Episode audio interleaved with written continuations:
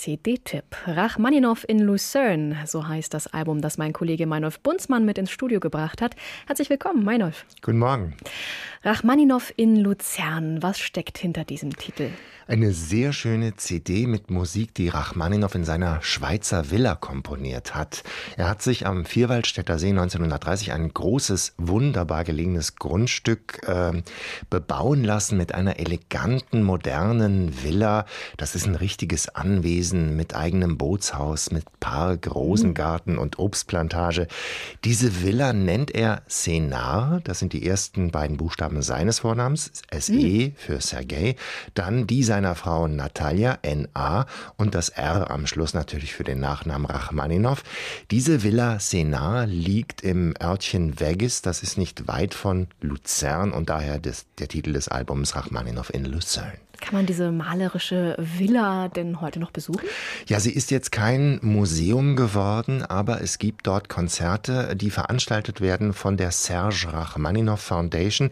Diese Sitzung hat nämlich dort, äh, Stiftung hat nämlich dort ihren Sitz und äh, organisiert kleine Konzerte im kammermusikalischen Rahmen und da kann man natürlich mal auch einen Blick erreichen. Jetzt können wir Rachmaninoff also in Luzern verorten. Was wurde denn nun eingespielt auf der CD? Werke, die er 1934 und 36 in der Villa Senar komponiert hat. Die ähm, bekannte Rhapsodie über ein Thema von Paganini.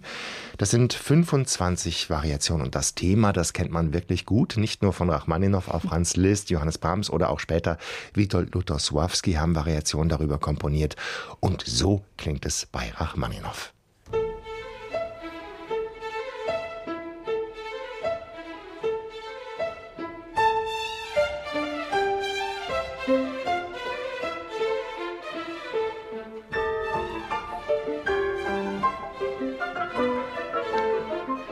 Ja, ein regelrechter Ohrwurm, dieses erste Stück auf der CD. Und das zweite, das ist ein bisschen weniger bekannt, Rachmaninows dritte Sinfonie in A-Moll.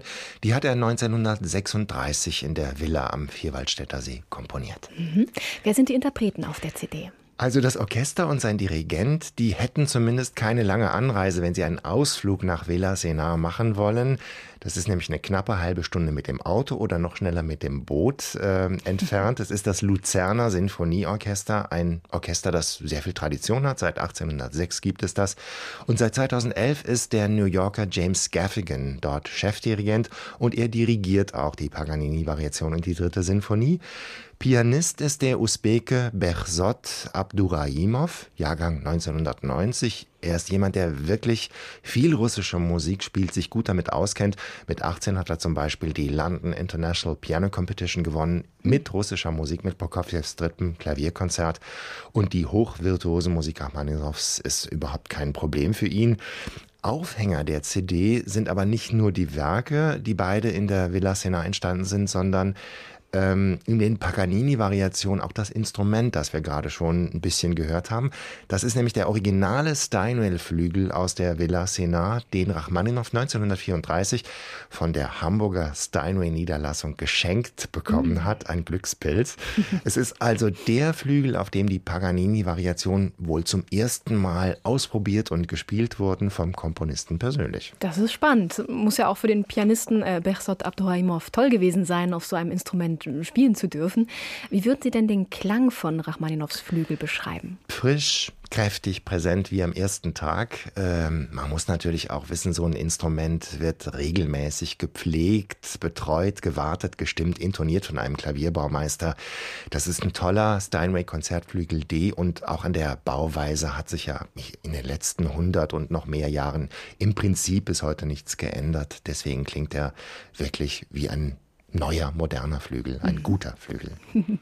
Ähm, das Album, das sieht fast so ein bisschen aus, wir haben es gerade bei uns hier, wie so ein Büchlein, wie so ein Fotobüchlein vielleicht auch. Ein paar Worte vielleicht dazu. Ja, das ist wunderbar. Es zeigt viele Fotos von Rachmaninow und seiner Familie, die ich noch nie gesehen hatte.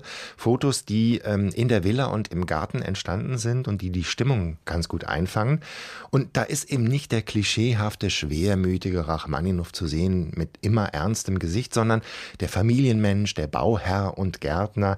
Er lacht sogar einmal auf seinem Foto mit seiner Kaff Familie am Kaffeetisch und man sieht ihn auch im, im Anzug in einer Hängematte an seinem Schreibtisch arbeitend, elegant an seinen Flügel gelehnt. Dann äh, ist der Pianist Wladimir Horowitz mal zu Besuch am Seeufer oder Rachmaninow ist mit seiner Frau Natalia im Garten oder in Knickerbocker beim Holzsägen. Und eines der schönsten Fotos, finde ich, es äh, zeigt Rachmaninow mit seinem Enkel auf dem Arm. Rachmaninow, wie er, ja, der fürsorgliche Großvater ist und, seinen Enkel ansieht. Das ist wirklich sehr berührend. Also das ist das, was dieses Album ganz besonders macht, dieses Beiheft mit den wunderbaren Fotos. Und dazu dann die Musik auf dieser CD, die wunderbar gespielt ist. Eine tolle Gelegenheit, auch den, wie ich finde, immer noch unterschätzten Sinfoniker Rachmaninow kennenzulernen mit seiner dritten Sinfonie. Also etwas fürs Ohr und für das Auge, die CD Rachmaninow in Lucerne mit dem Luzerner Sinfonieorchester unter der Leitung seines Chefdirigenten James Gaffigan und mit dem usbekischen Pianisten Bersot Abduraimov. Meiner Funsmann, vielen Dank für diesen CD-Tipp und uns bleibt noch Zeit und die Möglichkeit, einen weiteren, etwas längeren Ausschnitt aus dem Album zu hören. Was haben Sie uns ausgesucht, Meinolf? Ich habe jetzt nicht die Sinfonie genommen, weil die wäre dann doch ein bisschen zu lang, aber die Variationen 20 bis 26, also die letzten fünf Minuten aus der Rhapsodie über ein Thema von Paganini.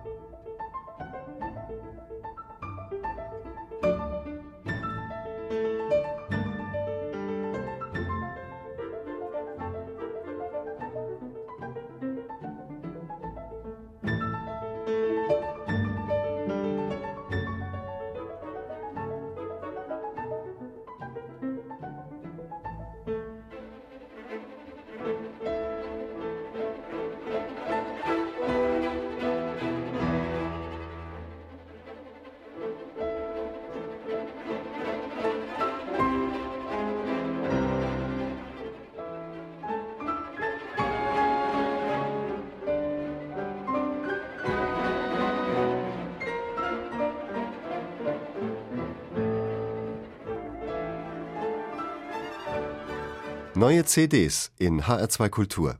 Weitere Rezensionen auf hr2.de